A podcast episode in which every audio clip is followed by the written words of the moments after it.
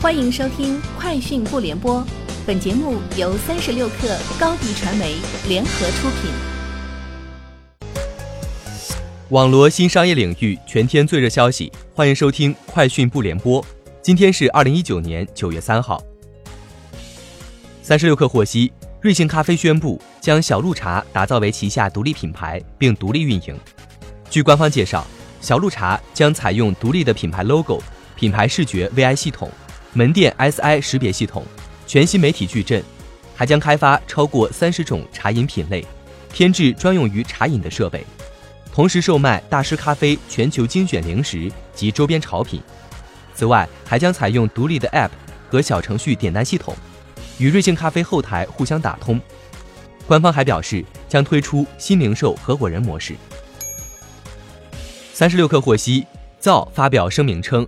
造设置了真人验证环节，整个过程仅为验证上传的照片是用户本人，为确保用户的信息安全，造不会存储个人面部生物识别特征信息。造所呈现的换脸效果是造根据用户提交的头像照片，按照用户选定的素材场景，通过后期技术叠加所实现的虚构图像，并没有采集任何个人生物识别特征。虚构图像能达到肉眼上近似。但并不是用户的真实信息。暴风集团收到深交所关注函，公司是否知悉冯鑫被批准逮捕事项？如是，请说明知悉该事项的具体时间以及是否及时履行信息披露义务。二，冯鑫涉嫌对非国家工作人员行贿罪、职务侵占罪是否与公司有关？如是，请说明具体情况以及对公司的影响。三。冯鑫目前仍为公司法定代表人、董事长兼总经理，因其涉嫌犯罪被检察院批准逮捕后，是否可以正常履行职责？如否，请说明该事项对公司的影响以及公司拟采取的解决措施。根据外媒报道，过去两年，亚马逊一直在开发 Alexa Auto，如今亚马逊正在为这款智能语音助手寻找一个车厂作为合作伙伴，已将该平台嵌入到汽车当中。近日，亚马逊在西雅图总部建立了一个汽车模拟区域，以演示其为汽车研发的助手 Alex Auto。据报道，可演示的部分不仅包括常规的播放音频、阅读消息、语音呼叫和提醒，还有控制车窗、空调等车内设施。天风国际分析师郭明基送出的报告显示，预计华为手机今年出货量最高可以达到二点三亿部。而二零二零年，这个数量可能达到二点五亿部。